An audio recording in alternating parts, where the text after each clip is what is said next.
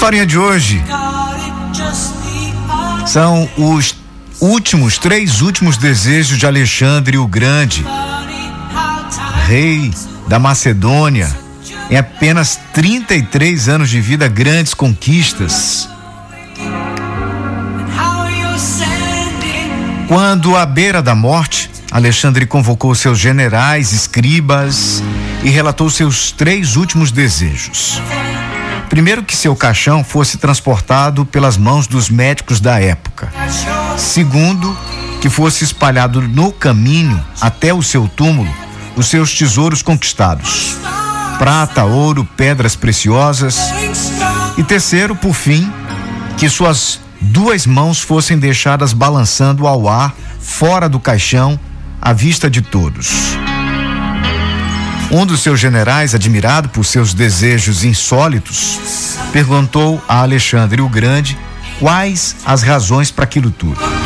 E ele explicou: primeiro, quero que os mais eminentes médicos carreguem meu caixão para mostrar que eles não têm poder de cura perante a morte.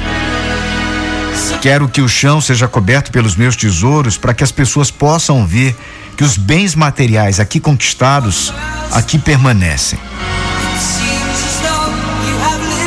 E terceiro e último, quero que as minhas mãos balancem ao vento para que as pessoas possam ver que de mãos vazias viemos e que de mãos vazias partimos.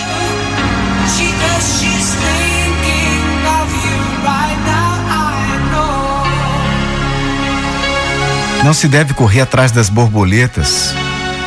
Cuide do seu jardim para que elas venham até você. A gente vive numa corrida desesperada atrás de amor, emprego, amizade, casa. Faça por onde os resultados virão. Tudo acontece no seu devido tempo. Nós aqui nos tornamos ansiosos, estamos constantemente querendo empurrar o rio. O rio corre sozinho, obedecendo o ritmo da natureza. Se passarmos todo o tempo desejando as borboletas e reclamando porque elas não se aproximam da gente, embora vivam no jardim do nosso vizinho, elas realmente não virão.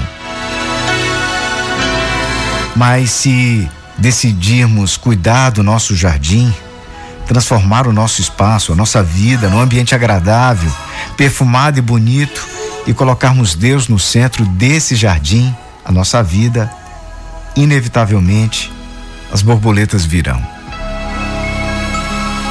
Dê o que você tem de melhor e a vida lhe retribuirá.